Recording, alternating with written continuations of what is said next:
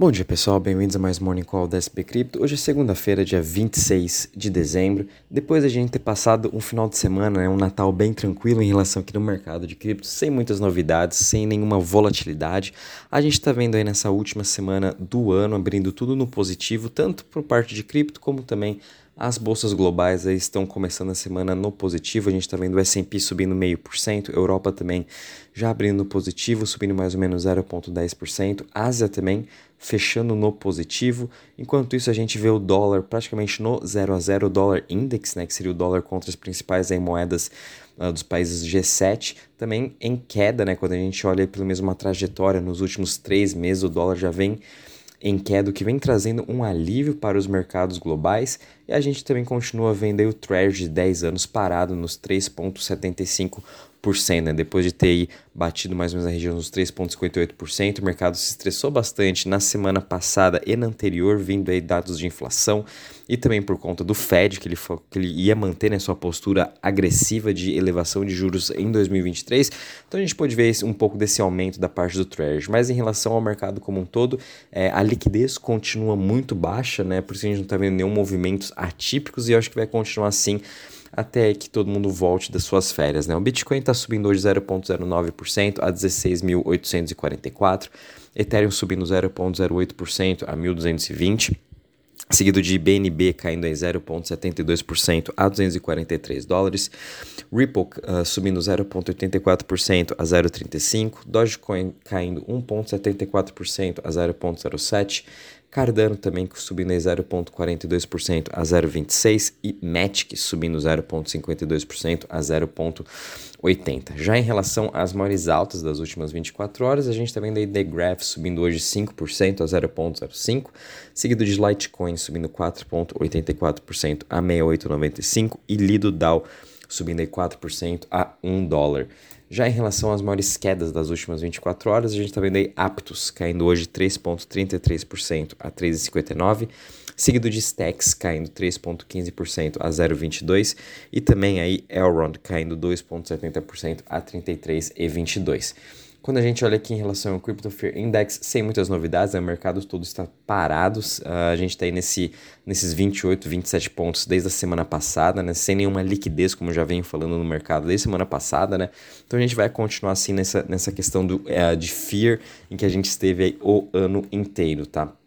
Quando a gente já vem um pouco para a parte de DeFi de Total Value Locked, também está sendo uma semana bem flat. Hoje a gente está com uma queda de 0,53%. No geral, né, nos últimos sete dias, a gente teve até que uma performance positiva em relação aos projetos, né, como o MakerDAO, Lido, Aave, uh, Uniswap, todos eles aí tiveram uma alta nos últimos sete dias. Na, na dentre uh, ontem para hoje também não estamos vendo nenhuma uh, diferença assim, entre performances, né, praticamente no 0 a 0. E quando a gente analisa as chains, também sem grandes novidades. Né? O Ethereum aí uh, com seu maior market share, com 65,6%, seguido de BNB Chain e Tron. Né? E em relação aí à performance das chains, quando a gente analisa as top 20, elas estão um pouco aí em queda hoje, caindo em torno de 1%, mas no geral aí também sem grandes novidades em relação para o mercado de DeFi. Né?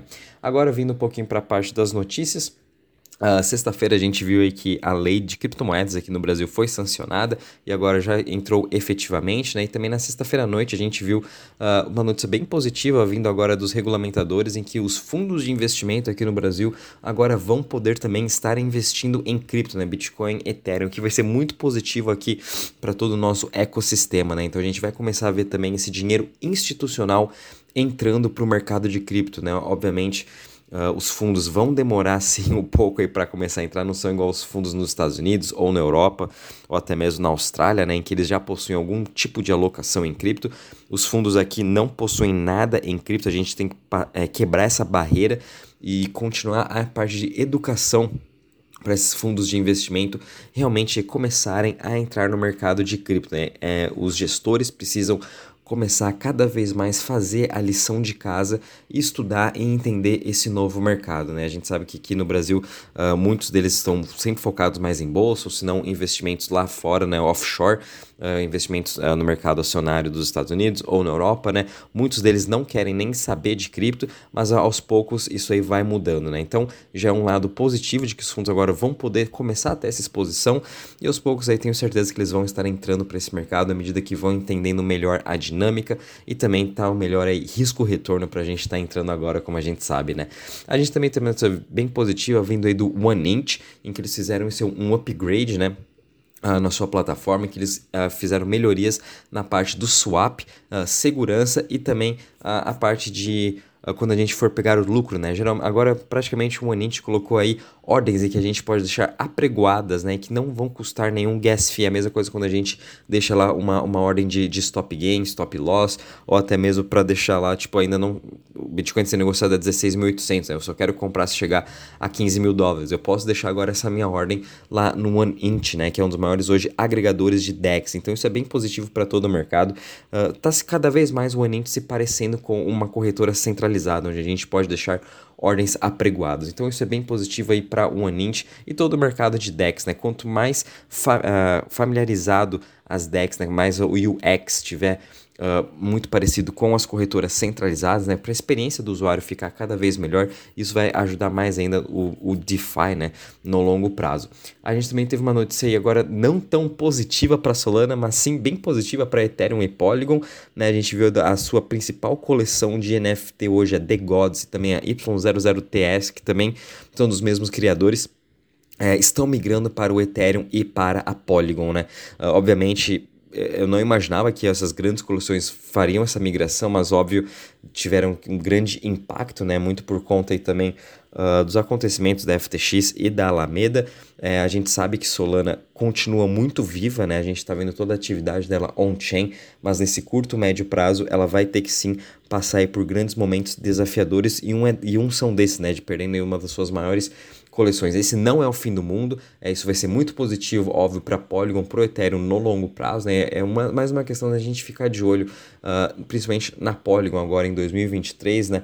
Uh, agora, principalmente com essa nova coleção da Solana, não sabemos ao certo né, se outras coleções vão estar migrando, até mesmo aqui o Board Apes, né, da, da Solana, que o Solana Apes, mais ou menos, eles já postaram que não vão estar migrando, fizeram até uma zoação falando que estavam migrando para Cardano em 2069, mas enfim, essa por enquanto foi a única coleção da Solana que está migrando para o Ethereum e Polygon, né, uh, mas obviamente no longo prazo ainda continua muito positivo com Solana e com todo o desenvolvimento que ela vem fazendo agora para 2023, para acelerar ainda mais a adoção juntamente com o seu celular, com Fire Dancer, enfim, melhorando toda a parte também de infraestrutura de todo o seu blockchain. Uh, a gente também tem uma notícia bem uh, negativa vindo agora para o OpenSea, não entendi muito bem, né? Acho que foi isso por sanções em que agora o OpenSea deslistou todas as artes de artistas cubanos, né? Aí que estava na sua plataforma, muito disso aí por sanções nos Estados Unidos. E isso ao, ao, meu ver, né, é bem positivo, é bem negativo, perdão, para o OpenSea, mostrando que a gente realmente precisa talvez de uma plataforma mais descentralizada de NFTs, onde todo realmente todo artista pode estar aí postando suas artes, mesmo seja um artista iraniano, um artista cubano, um artista da Coreia do Norte, um artista da Rússia. É, essas plataformas, obviamente, estão aí uh, tendo que ser obrigadas a coagir né, com o governo dos Estados Unidos por elas estarem uh, nos, nos Estados Unidos, forem, uh, terem seu, seu front-end né, nos Estados Unidos. Então, isso vai prejudicar, eu acho, um pouco a todos os artistas no mundo por conta dessas sanções, mas obviamente isso vai aumentar ainda a, a, o crescimento de marketplaces que são mais descentralizados, onde esses artistas realmente podem estar postando a sua arte. Então, não foi tão positivo assim isso aí para o OpenSea uh, no geral, né? Bastante gente também criticando essa sua posição de estar uh, deslistando esses artistas cubanos. E também, infelizmente, né, a gente uh, esse ano foi muito complicado aí para a parte de hacks e obviamente essa última semana também já continua sendo bem complicado, onde a gente viu aí mais um, um rug pull do Defrost Finance, né? Um, um projeto aí de DeFi em que foi roubado aí de é, mais ou menos 13 milhões de dólares, foi roubado esse projeto, que já, também já é negativo. Então a gente continua tendo, tendo que tomar muito cuidado em todos esses tipos de ataques de hackers, porque 2023 vai continuar acontecendo até que realmente todo o mercado ache uma maneira de prevenir esses ataques de hackers, é, faça uma due diligence melhor. Uh, tenho certeza que já tem pessoas pensando nisso, né? Obviamente, para a gente conseguir trazer novas e novas pessoas. A gente precisa solucionar esses problemas de rug pull, de ataques de hackers, de phishing, enfim. São soluções aí que estão vindo para 2023, 2024. Bom, pessoal, em relação às notícias, é isso mesmo, sem muitas novidades, mercado totalmente parado. E, de novo, venho falar, né? Tomem cuidado com essa baixa liquidez, porque, de novo, né? Qualquer noticiazinha um pouco impactante vai fazer com que o mercado é, aumente a sua volatilidade. Por enquanto, não estamos vendo mais nada, mas qualquer novidade eu aviso vocês. Um bom dia e bons trades a todos.